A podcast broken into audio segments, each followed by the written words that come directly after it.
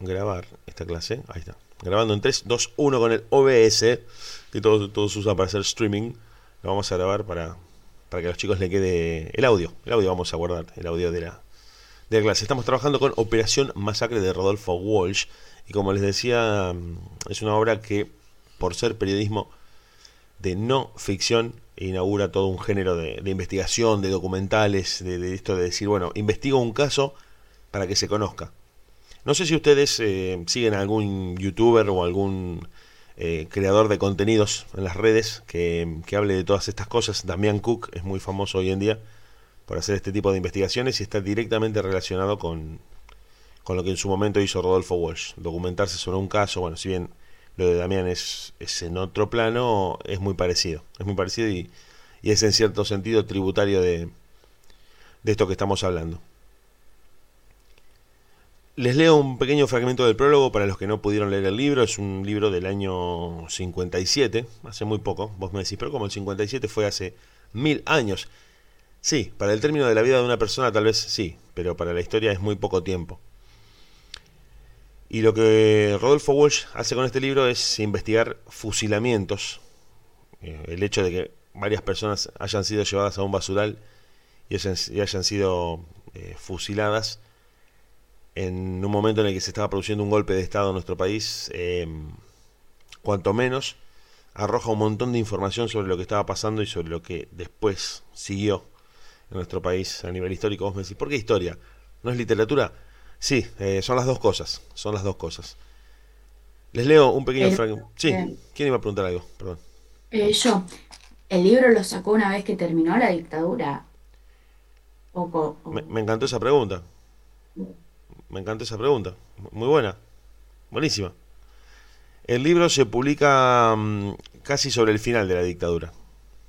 Casi sobre el final de la dictadura. Eh, a ver, te, lo paso muy, muy en limpio.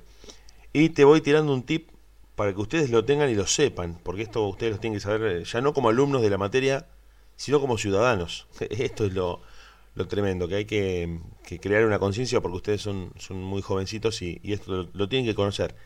Argentina tuvo muchos golpes de Estado, muchísimos. Estuvo prácticamente bajo gobiernos militares eh, cada cierto tiempo durante todo el siglo pasado y eso hace que, no haya una estabilidad democrática.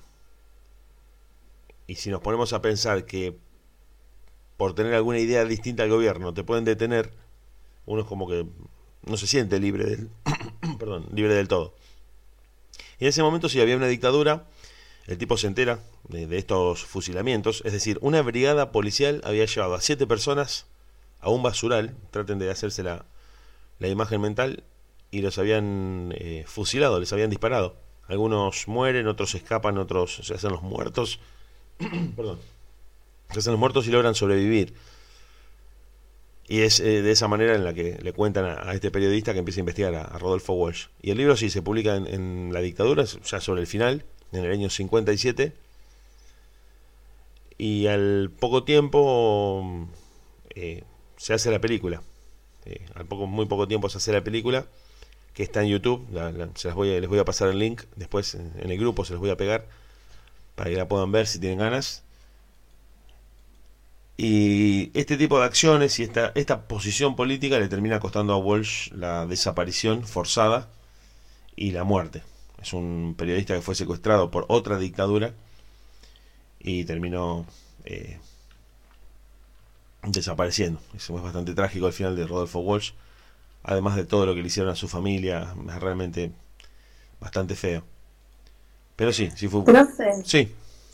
Una pregunta. ¿La carta abierta tiene algo que ver con todo esto? Muchísimo. Muchísimo. Muchísimo, muchísimo, muchísimo. Primero, principalmente porque es del mismo autor. Es decir, estamos eh, relacionándolo con ese... texto lo relacionamos porque es... Tanto Operación Masacre como la carta abierta son de Rodolfo Walsh. Segundo, porque una, en su contexto, la carta abierta y el libro Operación Masacre, lo que hacen es denunciar para poner en conocimiento de la población lo que estaba pasando con la dictadura. Si bien Operación Masacre es la investigación de un caso y la carta abierta es una especie de, de diagnóstico, de examen de lo que está pasando con el gobierno militar, ambas obras tienen ese punto de contacto. Las dos quieren mostrar lo que está pasando con los militares, que supuestamente venían a salvar el país, entre muchas comillas, y lo que hicieron fue destruirlo. Eh, y esto no es una cuestión de lo que uno pueda pensar, sino de lo que dicen los números. Por eso en la carta abierta, si ustedes la, recuerdan, bueno, la pueden buscar en, en internet porque está disponible, em, se da toda una documentación en cuanto a números, en cuanto a estadísticas de la situación económica y de lo que provocó el gobierno militar que hace que, uno no pueda decir estoy de acuerdo o no estoy de acuerdo, porque si vos tenés 100 eh, pesos y te los gastaste todo, por más que uno esté de acuerdo o no, tenías 100 pesos y te lo gastaste todo, o sea, no tenés más nada. Y es una cuestión de números, de números, de números. Nosotros la, la carta abierta la Junta Militar la dimos en tercer año con Mariana Salva. Y puede ser que la hizo antes de entregarse, digamos, a la CURIP antes de, que lo vayan a buscar por así decirlo.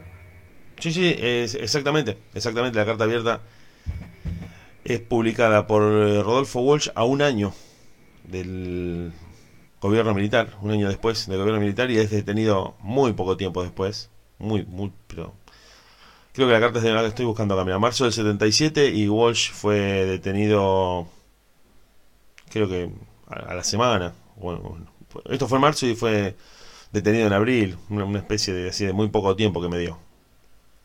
Inmediatamente se publicó la carta, eh, lo detuvieron y desapareció. Así que pensemos que la actividad de este escritor tuvo mucho que ver con, combatir a, las dictaduras, no a una, sino a las dictaduras, porque primero fue la, la del 55 y después la del 76. Es decir, es decir, en muy poco tiempo se vio envuelto en esto y, y terminó desgraciadamente pagando con su vida, porque lo secuestraron y lo secuestraron y lo asesinaron solamente por pensar distinto. No es que había cometido un delito. Eso también hay que decirlo. No es que había matado a alguien, había robado un banco o, no sé, lo que se te ocurra. No, no, el tipo había publicado una carta en la que decía, sí, sí, los militares todo bien, pero mirá lo que hicieron. Hicieron esto que está mal. Y por eso fue... Ah, un día después. No, no, un día después. Acá estoy leyendo, mira, no, no, no me acordaba bien la fecha. El 24 de marzo publica la carta y un día después fue eh, capturado. Así que me parece que, eso nos habla mucho de lo que implica para una dictadura que alguien piense distinto.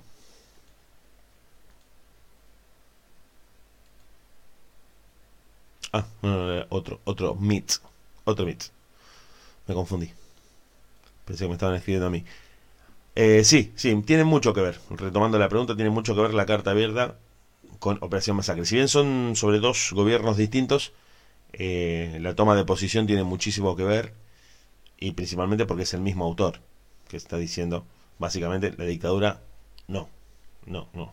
Eh, yo esto lo digo siempre mm, y no quiero bajar línea política ni decirles a ustedes cómo tienen que pensar. Lo único que, que me interesa siempre dejar en claro es que el bien más preciado es la libertad siempre. La libertad de ideas, de pensamiento, de acciones. Y hablaba con los chicos del quinto ayer, del otro quinto, que mm, si bien es por cuestiones sanitarias, si bien es por cuestiones sanitarias y todos a eso lo sabemos y lo tenemos bastante claro, creo que como ciudadanos eh, a todos nos molesta un poco esto de tener horarios para realizar nuestras actividades. No estamos acostumbrados a esto.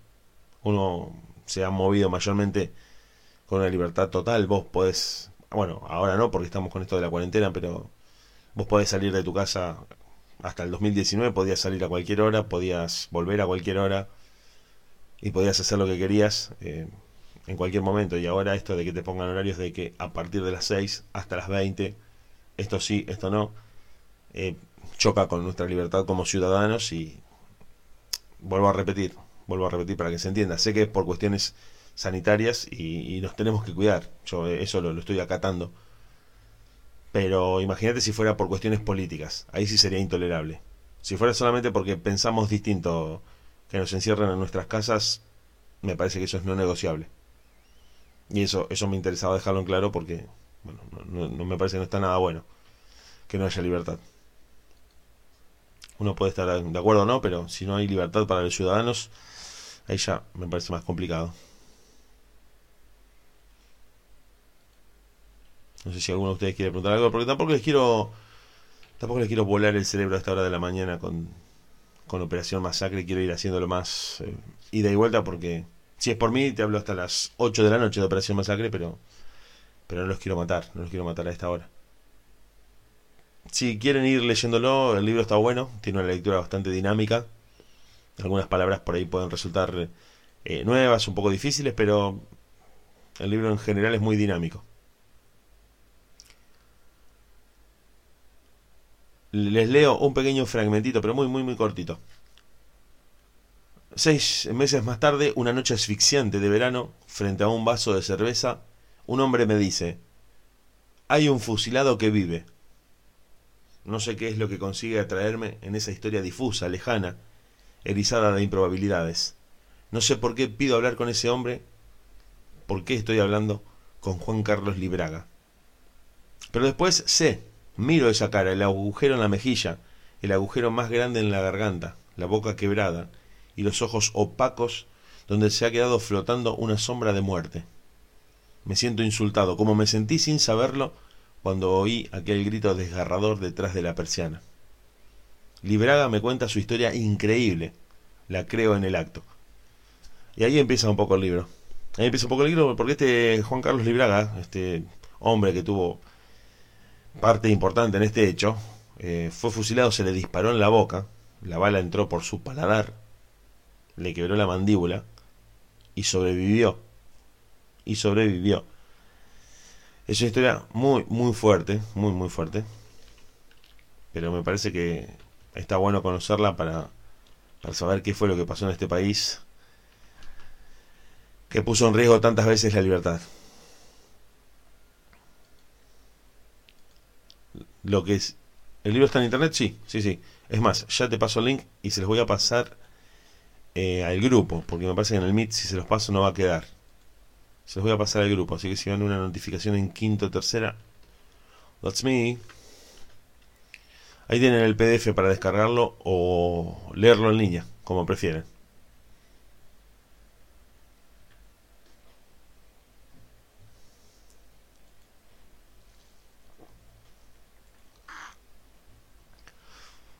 Eh, la lectura está realmente, para mí, es, es muy atrayente, es muy atractiva y va, va bastante rápido.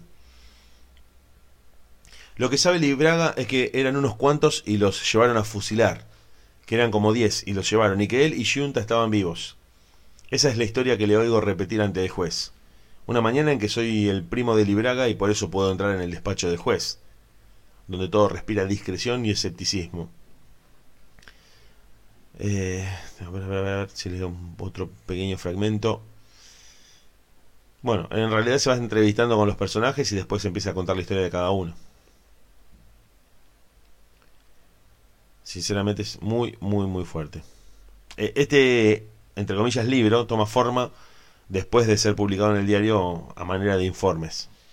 Después finalmente se queda, toma la forma del libro y se publica. Empieza a contar la historia de cada uno, bueno, realmente los invito a todos a leerlo. E, inclusive les digo que pueden ir salteando algunas partes del libro si no quieren leerlo de un tirón y buscar eh, los hechos y demás. Eh, realmente les va a parecer, a mí por lo menos me pareció interesantísimo. Es un libro corto, 131 páginas, bastante corto, bastante breve. ¿Quién? Ah, Así que para mí me parece que está muy buena la idea de, empezar a verlo, a leerlo. Y obviamente que si tienen alguna pregunta o alguna duda y me quieren preguntar, yo les voy a, los voy a ir orientando para que lo lean. Y me van diciendo. Profe, ¿vamos a tener que hacer un trabajo? Sí, eh, eso eh, es una buena o una mala noticia para vos. Espero que sea buena. en realidad lo que me interesa más allá de, del, chiste y de todo, que por ahí es para descomprimir un poco, es la opinión de ustedes. Quiero que ustedes, quiero que todos ustedes tomen una posición con respecto a esta historia, a este libro. Sí, no, esto quería, entre paréntesis, esta acotación eh, me encantó, me encantó dinamismo de las historias y crudeza de los detalles. Sí, sí, sí, es, prácticamente una investigación Y esto me, me- me gusta mucho, me gusta mucho que hagan estas observaciones. Pero bueno, primero vamos a terminar con un tema y después con el otro, porque si no, ya saben, me voy por las ramas asquerosamente. Sí, hay que hacer un trabajo, van a tener que hacer un trabajo y quiero que ustedes tomen posición frente al libro.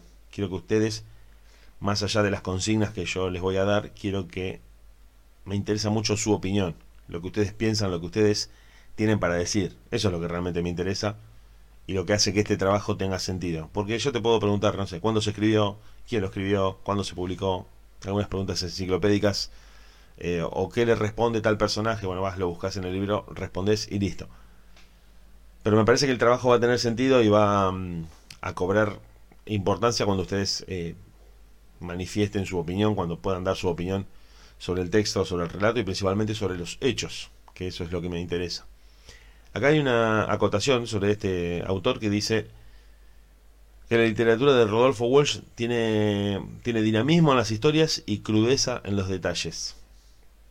Me encantó, me encantó esa acotación.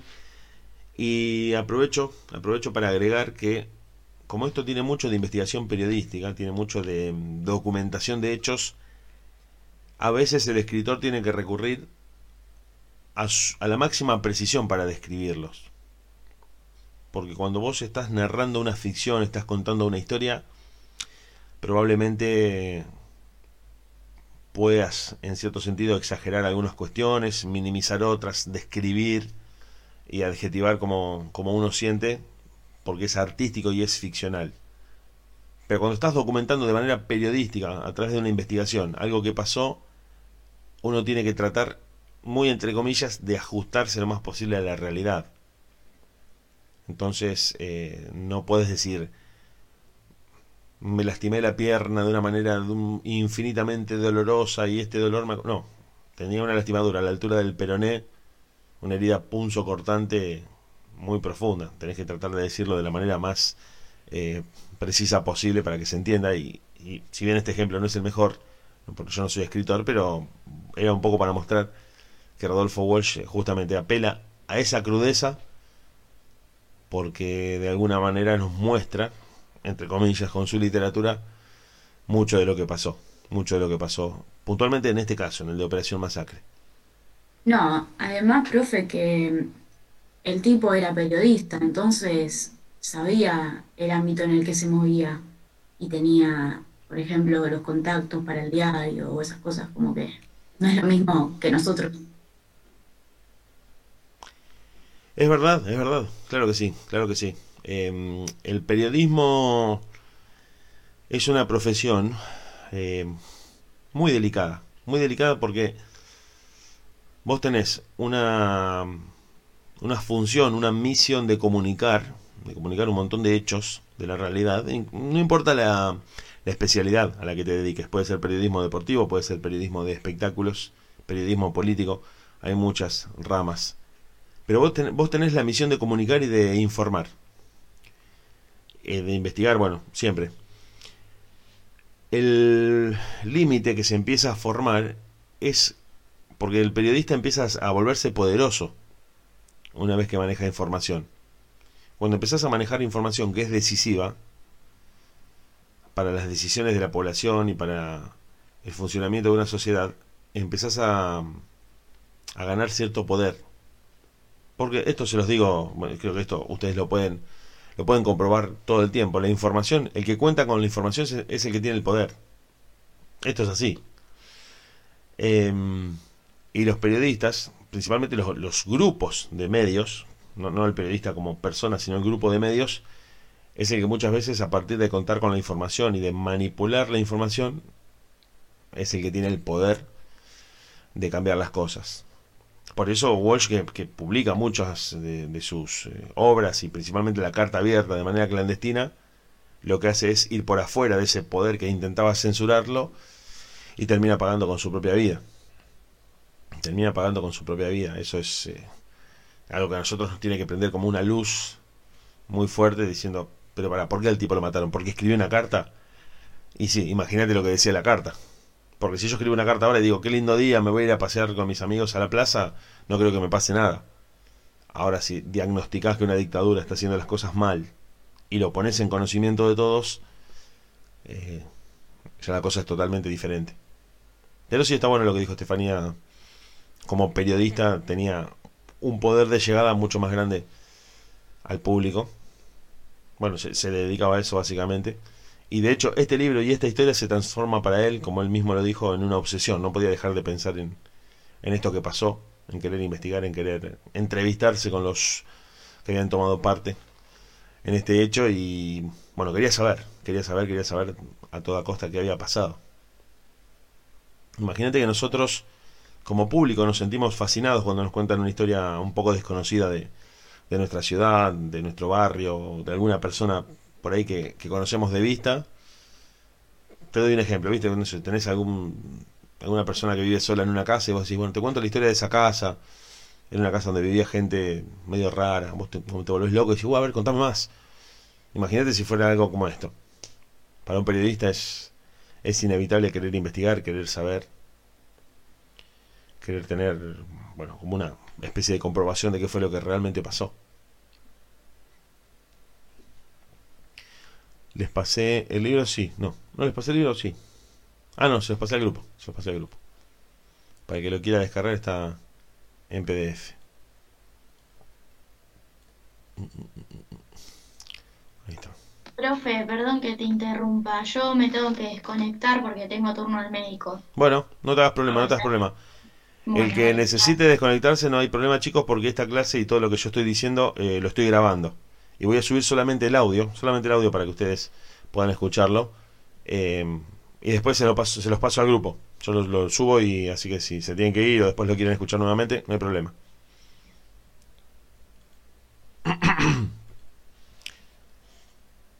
Si alguien quiere preguntar algo, no les vuelvo a repetir, no quiero ser una máquina de hablar de, de Operación Masacre porque si bien el libro me gustó mucho y, y el autor en sí me gusta mucho, quiero que ustedes eh, pregunten, opinen y si tenemos tiempo, si tenemos tiempo, siempre que tengamos tiempo, vamos a vamos a relacionarlo con otros autores como Galeano, con el que también vamos a trabajar, y con un cómic argentino que me parece altamente recomendable para ustedes. No sé si leen cómics, yo no leo, pero pero ese me gustó. Me gustó mucho. Que se llama El Eternauta y si llegamos, si hacemos tiempo, lo vamos a ver. Lo vamos a leer. Creo que hay una, un ejemplar en la escuela de, esta, de este cómic. Este, si lo puedo conseguir, se los voy a... Y creo que está en internet también, ahora me estoy acordando, creo que está en PDF, como para ustedes lo puedan ir mirando en el celu, si, si es que les gustan los cómics, ¿no? Pero lo que dice también es muy... Es muy fuerte.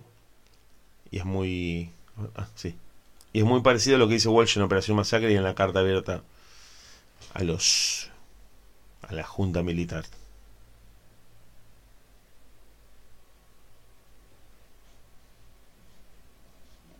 Bueno, a leer, a leer, a leer, a leer. Así que vayan teniendo en cuenta eso. Tenemos que ir leyendo un poco el libro. Yo se los voy a, a leer todas las veces que pueda.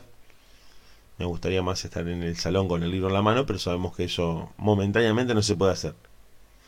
Entonces les voy pasando el PDF, les voy pasando algunos artículos, si ustedes quieren. Bueno, mucho de todo esto, ¿no? Se ha dicho muchas veces que, que Walsh es la... con- Viste que a nosotros nos gusta mucho esto de, de establecer opuestos en Argentina. Sos, de un bando, sos del otro, hay como la famosa grieta. Se dice que Walsh era el escritor opuesto a Jorge Luis Borges, si tenemos que relacionarlo con algún escritor argentino. Está Borges por un lado, literario, ficcional y de ultraderecha, y Walsh de izquierda, periodista, no ficción, como todo lo opuesto. Aunque no creo que haya sido tan, tan así. De todas maneras, de todas maneras siempre se lo ha, se lo ha contrapuesto a, a Borges, a Jorge Luis Borges. Carranza, Garibotti, algunos de los nombres Don Horacio, les voy tirando. Junta, Díaz, Lizazo.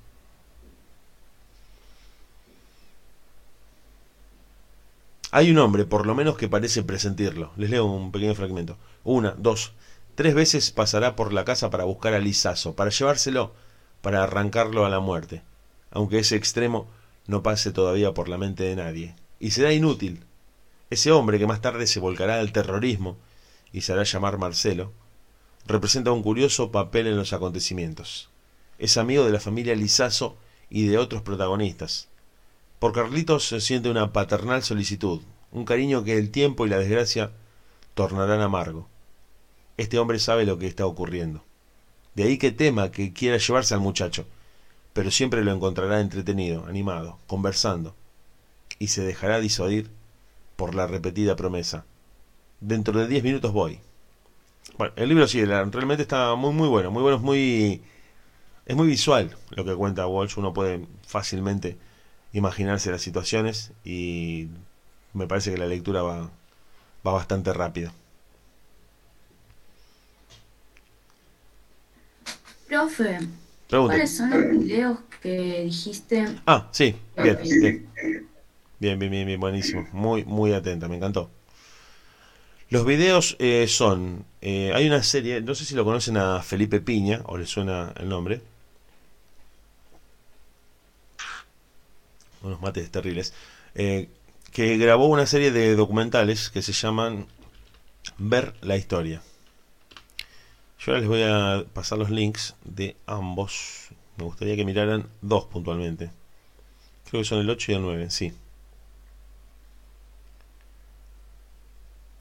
El 8 duran una hora cada uno. Vos me decís, no, no te puedo creer. Sí, sí es un, capítulo de una serie. Aprox. Quinto, tercera. El 8 y el 9 que cuentan un poco... Realmente se hacen muy llevaderos. Si te tengo que ser sincero, se hacen muy llevaderos. Eh, están buenos para verlos y para entender un poco qué fue lo que pasó. Eh, yo les recomendaría el 8 y el 9. Vamos a poner acá, porque el 9 estaba dividido en cuatro partes. A ver si está el 9 completo. 1, 4. Sí, acá está completo el, 9. Los mirás, eh, realmente están, están buenos y aparte te van a ayudar a entender mucho de por qué el tipo escribe un libro, por qué recupera una historia y por qué se involucra tanto. Uno puede estar de acuerdo o no, no, quiero decir, eh, quiero dejar en claro también esto. No es que tenés que estar de acuerdo o en contra. Uno puede tomar la, opinión y tener la opinión que desee. Eso está, me parece totalmente sano. Me parece sano. Que ustedes puedan estar en contra, puedan estar a favor y puedan tener mil opiniones sobre el mismo hecho.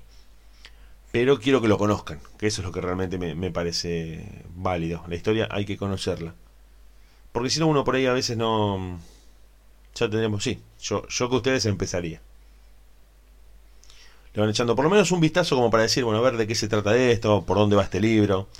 El prólogo está, está bueno, te ayuda un poco a, a ir metiéndote en la historia.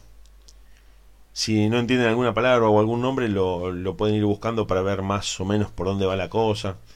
Porque se habla de, de algunos eh, autores, de algunos nombres, pero como para ubicarse, ¿no? Para hacerse un, un mapa. Abrimos el último link que mandaste.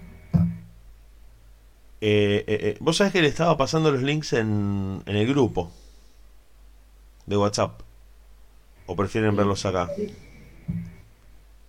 Porque, no, me parece mejor en WhatsApp porque si no, no les va a quedar si los paso por acá por Meet. ah, sí, sí, sí. Para leer el libro te pasé, acá tengo el, link en el grupo, si pueden salir de la compu y verlo. No sé si ustedes usan WhatsApp web o en sus celus. Eh, bueno, ahí les pasé el link. Este es el libro. Para leerlo en línea o descargarlo. Ese es el libro. Y después, bueno, viste que YouTube te... Cuando pasas un link de YouTube te, te tiene un pequeño thumbnail. una especie de miniatura, entonces uno uno ve que es un video de YouTube y ahí tienen 8 y 9 de ver la historia. Está ahí Felipe Piña con un micrófono, está bastante, está bastante bueno para verlo. Ahí tienen el libro, se lo pueden descargar para leerlo offline, por ahí si no quieren gastar datos. Y, y lo pueden ir mirando un poco.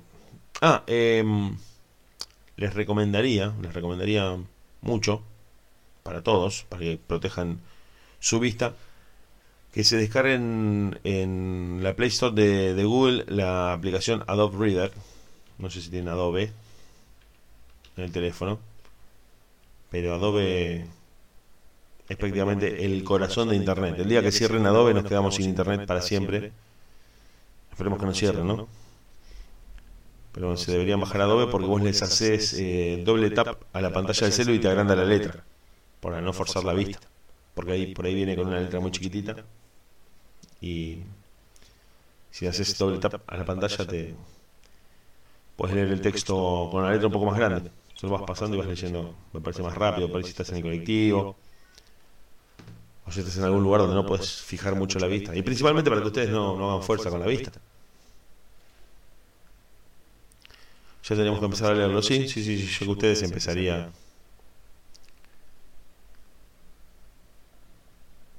Bueno, este texto tiene un, un prólogo de Osvaldo Bayer, un prefacio, después una especie de introducción, y empieza propiamente dicho en la página, ya te digo, la primera parte es la página 14, Carranza es el título. Primera parte las personas, Carranza. Nicolás Carranza no era un hombre feliz esa noche del 9 de junio de 1956. Al amparo de las sombras acababa de entrar en su casa y es posible que algo lo mordiera por dentro. Nunca lo sabremos del todo. Muchos pensamientos duros el hombre se lleva a la tumba y en la tumba de Nicolás Carranza ya está reseca la tierra. Tremenda, tremenda, el primer párrafo es tremendo. Por un momento, sin embargo, pudo olvidar sus preocupaciones. Tras el azorado silencio inicial, un coro de voces chillonas se alzó para recibirlo. Seis hijos tenía Nicolás Carranza. Los más pequeños se habrán prendido a sus rodillas. La mayor, Elena, habrá puesto la cabeza al alcance de la mano del padre. La ínfima Julia René, cuarenta días apenas, dormitaba en su cuna. Su compañera, Berta Figueroa, alzó los ojos de la máquina de coser. Le sonrió con mezcla de pena y alegría. Siempre era igual. Siempre llegaba así su hombre, huido, nocturno, fugaz. A veces se quedaba una noche, después desaparecía las semanas. Por ahí le hacía llegar un mensaje, estaba en casa de tal amigo. Y entonces era ella quien iba a su encuentro, dejando los chicos a alguna vecina y pasaba con él unas transidas, perdón, unas horas transidas de temor, de zozobra, de la amargura de tener que dejarlo y esperar el lento paso del tiempo sin noticias suyas. La verdad que es, es realmente muy cautivante, el relato muy, muy atrapante y si lo empiezan a leer se van a meter en la historia de cabeza.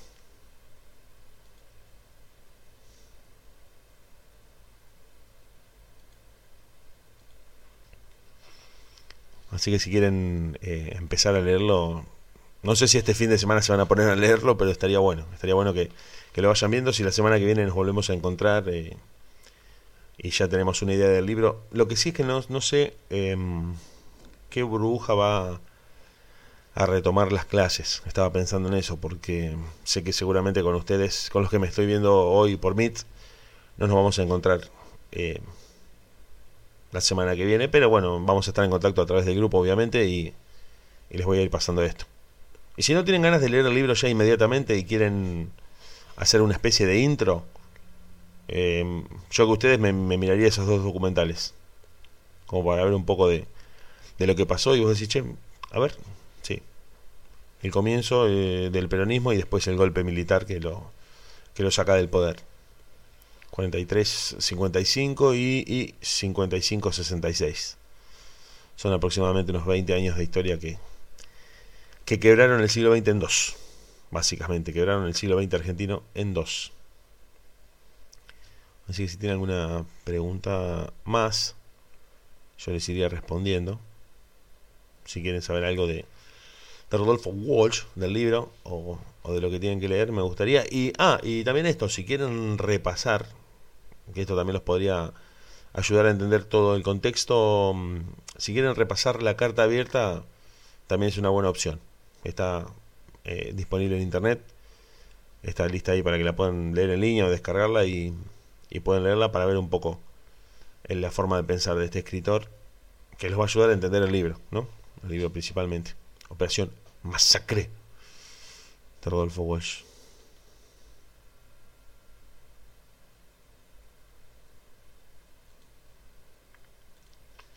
No sé si tienen alguna pregunta, algo que quieran saber sobre el libro, pero no quiero, no quiero machacarles la cabeza con tanta data.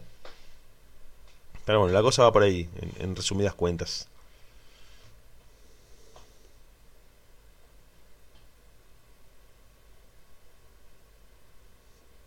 Así que si alguien quiere empezar a leerlo, le puede ir echando un vistazo.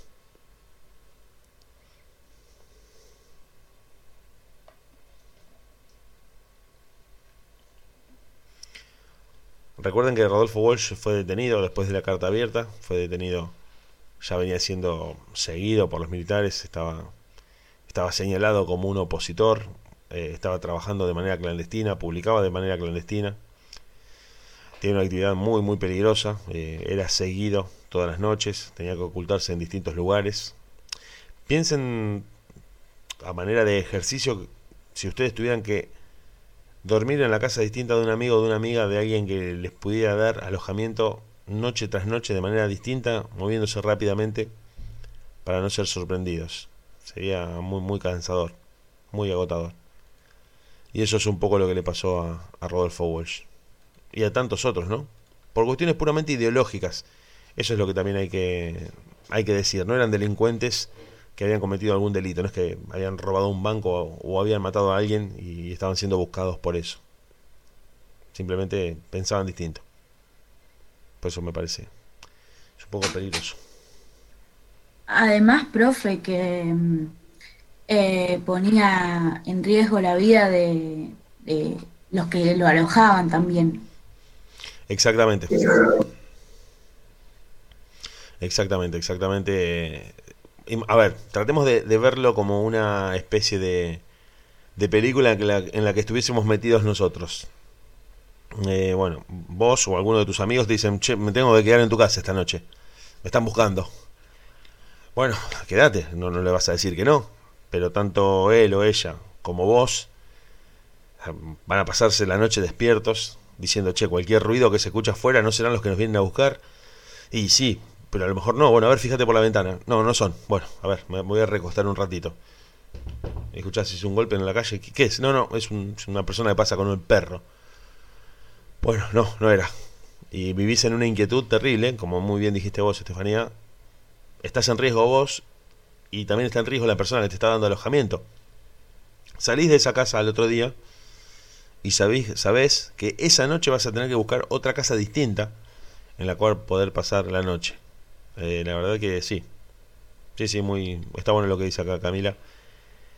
Realmente sí, sí, se la jugó. Se la jugó porque se había transformado en una obsesión luchar por la libertad. por, eso, por eso me gustaría mm, que, con estos documentales ustedes vayan entendiendo y viendo qué era lo que estaba pasando en el mundo en ese momento y, lo que estaba sucediendo en Argentina también.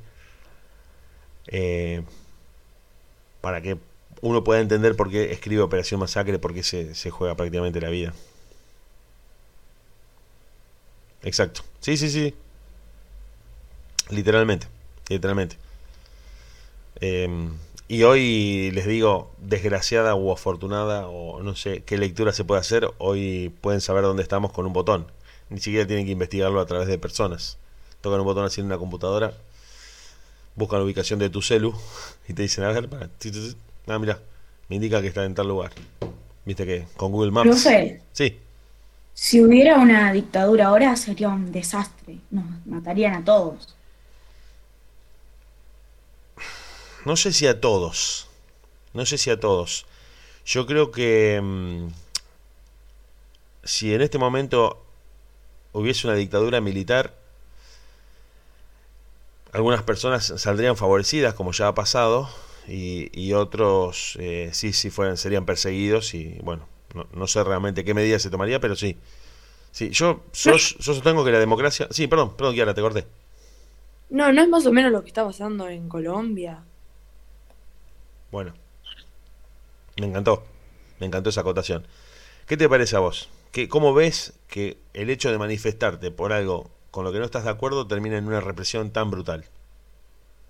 No, obvio, es malísimo. Imagínate que vos me decís algo a mí que, no sé, con lo que yo no estoy de acuerdo y yo te digo, te, repruebo, te mando a rendir porque no me gustó lo que dijiste. Una locura. Una Sí, locura. por eso. Y creo que al ser hoy en día es mucho peor, me parece, que en aquella época, porque en aquella época como que nadie se enteraba, capaz. No, yo creo que sería peor porque, digamos, en aquella época se callaban la boca, ¿me entendés? Y yo creo que ahora es una generación que hablamos demasiado. A mí si no me gusta algo, yo me voy a manifestar, no me voy a quedar en mi casa eh, quieta como, bueno, me la banco. Yo no me la bancaría y, no sé, me, me saldrían a buscar a mí, pero yo sé que no, no sé si me la bancaría. Ponerle, mis viejos se callaban la boca y ellos me decían que se tenían que callar porque se callaban, si no desaparecían. Pero, pero no sé.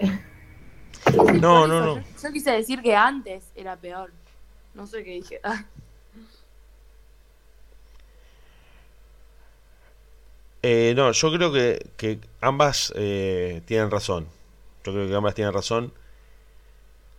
Que esta generación, eh, por ahí, por decirlo de alguna manera, es de callarse menos, es de manifestarse más por lo que le molesta.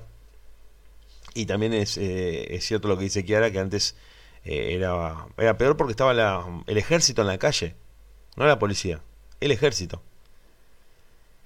Y al, al secuestrar a una persona, al hacerla desaparecer, al torturarla, también se está mandando un mensaje para los demás.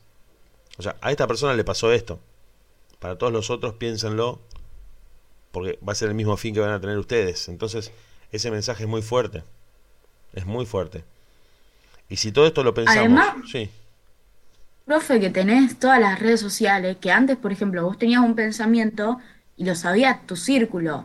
Ahora, por ejemplo, Twitter. Ellos entran a Twitter y tienen una lista de, de todo el que piensa diferente o, o, el que no. Así es. Así es. Hay un algoritmo, que es un, un cálculo matemático que ejecuta una computadora, que va filtrando palabras y que va filtrando textos para saber quién tuitea tal o cual cosa. Si yo en este momento pongo una palabra que, supongamos, eh, estuviese prohibida y se las envío a todos ustedes, es muy probable que el algoritmo la detecte y diga, ah, bueno, vos tuiteaste esto, y enseguida me ubican. De hecho, así funciona la publicidad en internet, por ejemplo. Si vos le pones a una amiga tuya por chat, no, me encantan estas zapatillas, al otro día te aparece una publicidad de zapatillas. Vos decís, ¿cómo, cómo se dio cuenta? Claro, profe, pero yo creo que lo que Steffi quiere decir es que ponele, si vos tenés que buscar a cada persona que tuitea algo en desacuerdo con, con lo que imponen, eh, no terminas nunca más, porque ahora todo el mundo tiene una opinión distinta y todo el mundo lo expresa también, porque antes quizás la tenían pero no lo decían. Ahora, hoy en día, cualquiera que piensa algo lo dice y listo. ¿entendés? Eh, yo creo que sería más difícil buscar a cada persona que esté en desacuerdo. Sí, es verdad, es verdad, pero vos sabés que está muy bueno lo que dicen, realmente es un- es un- se, arma un debate muy rico. Yo creo que, ¿cómo te digo? De acuerdo a la persona que sea, si, si somos nosotros que somos comunes y solamente estamos manifestando un desacuerdo, yo creo que nos dejarían pasar. Ahora, si fuésemos personas poderosas o estuviésemos en algún lugar de mucha llegada a mucha gente, con la posibilidad de poner en riesgo un gobierno, ahí te van a buscar. Te van a buscar, te censuran. Eh, bueno, de hecho, Twitter le bloqueó la cuenta a Donald Trump.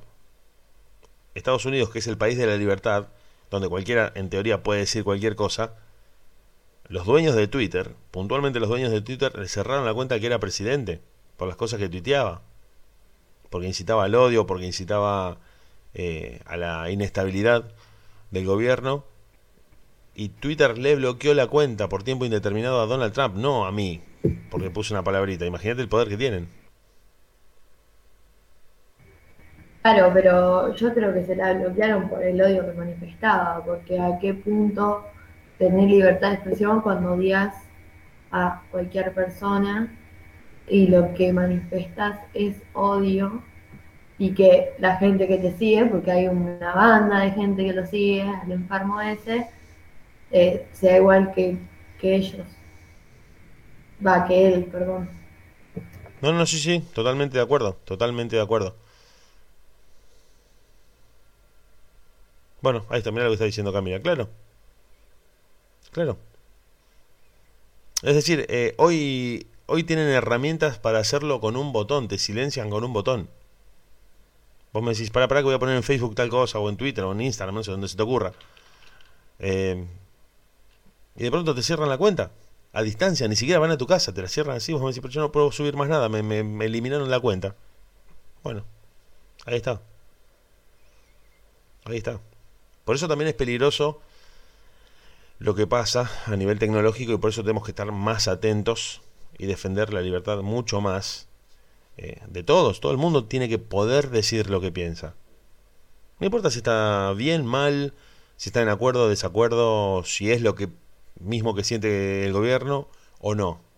Eso es totalmente un detalle. Por eso yo sostengo que tenemos que ser libres para decir, sí, sí, sí, también, también, no, me encanta, me encanta todo lo que se generó. Espero que poder verlos la semana que viene porque esto es, es riquísimo. Bueno, ahí está el mensaje, ahí está el mensaje y ahí está el contexto.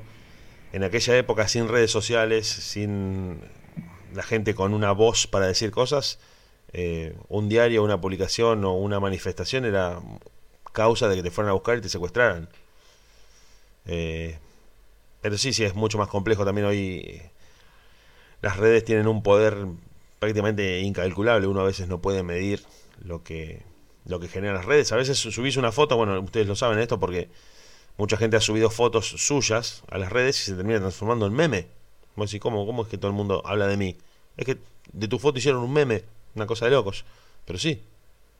Sí, es preferible que te cierren Twitter y no que te maten. Claro, claro que sí. O que le hagan algo a la gente que a uno lo rodea.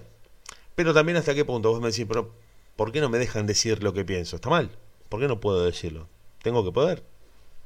Entonces, eh, los ciudadanos tenemos que ser esa garantía. Pero, profe, ¿hasta qué punto? Ponerle, si alguien se arma una cuenta para bulinear a alguien, digamos, ¿por qué? ¿Hasta qué punto es soberanía si afectas a otro? ¿Me entendés? Ponele, si yo me abro una cuenta diciendo todos los gays del planeta se tienen que morir, eh, no lo soporto, ¿Por qué? Porque si no está ayudando nada. Ahora, si está dando una opinión política o de lo que sea y te censuran, ahí sí me parece medio de, de dictadura. Pero, pero si vos estás dando una opinión que deconstruye y no hace más que daño, ponerle bardear a alguien por, por el simple hecho de molestar y generar daño, ¿por qué tendría que, que estar esa cuenta abierta? No, me encantó. Me encantó lo que dijiste. Me encantó. Totalmente de acuerdo. Totalmente de acuerdo. Puedes opinar sobre lo que vos quieras. Puedes decir lo que vos quieras, estar en desacuerdo, en acuerdo, eh, criticar y examinar lo que se te ocurra. Siempre que eso no tenga un discurso de odio o de persecución hacia otra persona o hacia algún grupo social. Me pareció genial lo que dijiste. Claro que sí, uno puede decir lo que piensa sobre cualquier tema. Siempre que eso que uno dice no sea un ataque o un fomento del odio o una eh, actitud discriminatoria. Claro que sí, hay, eh, justamente hay que regularlo. Hay que dar la libertad, para mí tiene que ser total, pero que no se llegue al abuso. De hecho, justamente, mira qué bueno que está lo que dijiste, porque estaba recordando que Messi aprovechó que sumó 200 millones de seguidores en Instagram para pedir que a la gente, no, no a ningún gobierno ni a ningún estado, para pedirle a la gente que terminen con el abuso en las redes, esto de atacar a alguien porque, porque no te gusta su foto, porque no te gusta lo que dijo, porque no sé, viste que ahora eh, alguien dice algo que no le gusta, todo el mundo se mete a su perfil, miran las fotos, lo empiezan a insultar y vos decís, eso está mal, eso no, va. Y ese abuso en las redes sociales fue lo que, lo que Messi pidió que terminara, que me pareció súper válido de alguien que tiene tanta llegada a tanta gente. Y sí, sí, coincido totalmente con lo que dijiste, Reni pero totalmente porque vos podés expresarte siempre que no ataques, siempre que no ataques, vos podés decir lo que sea que pienses, lo que sea que quieras decir, siempre que eso no implique eh, hacerle daño, fomentar el odio hacia una persona o hacia un grupo, eh, de manera personal, ¿por qué atacar a alguien por su forma de vestir, por su orientación sexual, por su posición política? No, no, uno puede decir, bueno, yo no estoy de acuerdo con este gobierno, o no sé, no me parece que, haya una restricción de horario para circular, etcétera. Pero no atacarte a vos, no atacar a alguien porque dijiste algo que no me gustó y te digo, bueno, pero vos sos esto, e insultar, eso sí está mal. O ponerle también otra cosa que me molestó, que pasó puntualmente acá en Arroyo, que eh, a excepción de, mi ideología política, ¿no? Eh, me molestó ponerle, cuando los chicos de la cámpora pintaron en, en el boulevard, por, creo que por la dictadura o, no, creo que lo pintaron por pintar, que hicieron los Falcon Verde, las cruces de Malvinas, los cascos de los soldados y Néstor y una y Estela de Carlotto abrazado en el medio. Bueno, todos lo fueron como a pintar, lo bardeaban por Facebook.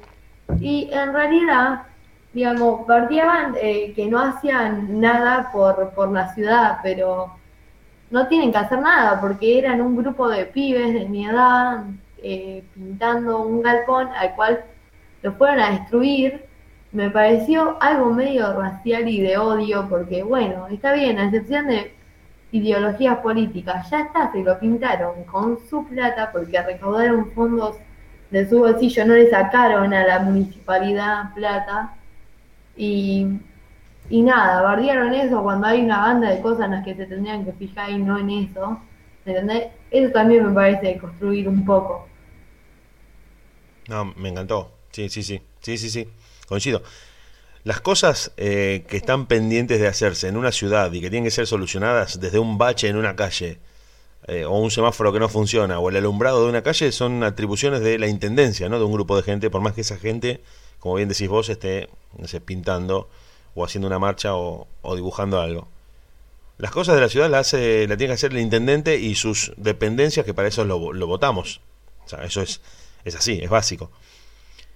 Y si, como vos estabas contando, no se metieron con nadie y lo hicieron de su bolsillo, gestionándolo ellos y encima eran gente joven, no hay por qué atacarlos. Más allá de la ideología que uno tenga, uno puede estar de acuerdo, no puede estar de acuerdo, como dijiste muy bien vos.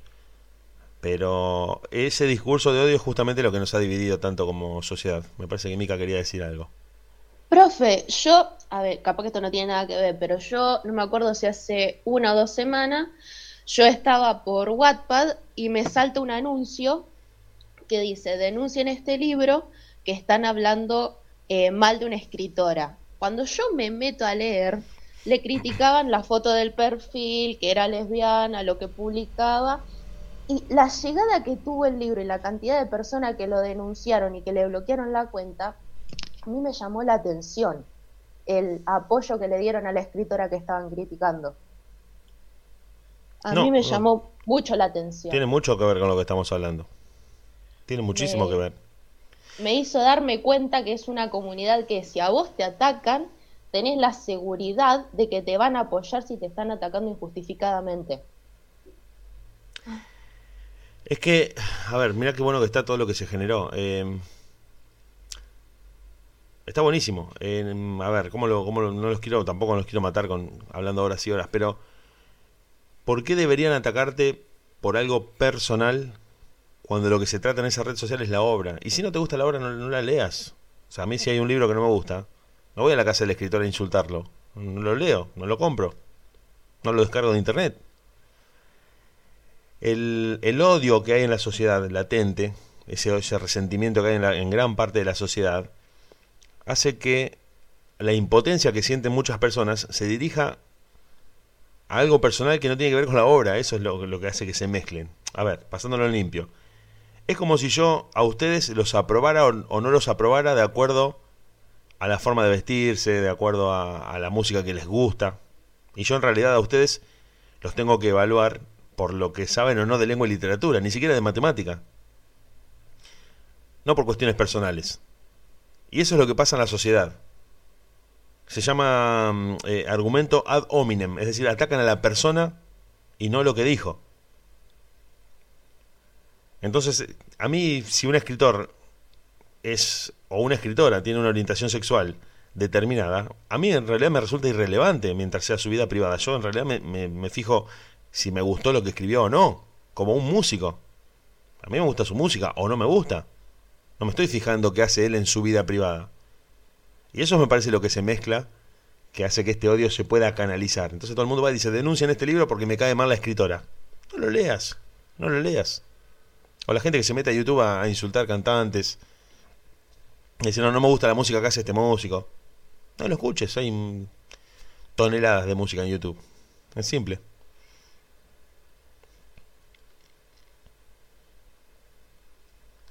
Espero que todos estén escuchando esta conversación. Sí, uh, no, bueno, no había leído Sí, tuyo, Camila. profe, yo te quería decir que mm, hace poco salió una noticia de que mm, en Estados Unidos, eh, ay, no me acuerdo a qué funcionario, me parece que era, no sé si a Biden o a una mujer, llegó un comentario, como que le llegaron muchos comentarios y amenazas, y había uno que decía, los voy a matar a todos esos malditos, no sé. Y la policía de ahí, de Estados Unidos, lo investigó y vinieron hasta acá a Argentina y era un tipo de Argentina de 20 años, común, y bueno, fueron hasta la casa a, a buscarlo, qué sé yo. Imagínate, imagínate el poder que tienen para monitorearnos y controlarnos. Es decir, no, quiero, no quiero ser eh, un generador de paranoia, pero esto creo que te lo va a decir cualquier persona. Las aplicaciones, las aplicaciones pueden encender nuestro micrófono y nuestra cámara aún con el teléfono apagado. De manera random, totalmente aleatoria. Dicen, bueno, a ver, vamos a meternos en el Google Meet de, de quinto o tercera. Tocan un botón y escuchan toda esta conversación, si quieren. No lo hacen porque, bueno, obviamente acá no se está hablando de nada que ponga en riesgo ningún gobierno. Pero tienen el poder tienen el poder de ubicarte inmediatamente. Yo siempre cuento esto, creo que se los habré contado a ustedes en algún momento. Eh, una vez estaba, cuando apenas empezaba internet, estaba así como, no sé, medio aburrido y digo, me voy a poner a buscar algo que, interesante. Y me puse a buscar, te cuento, la lista eh, de las 10 personas más buscadas por el FBI. Viste que siempre salen en las películas, dicen el enemigo público, el más buscado.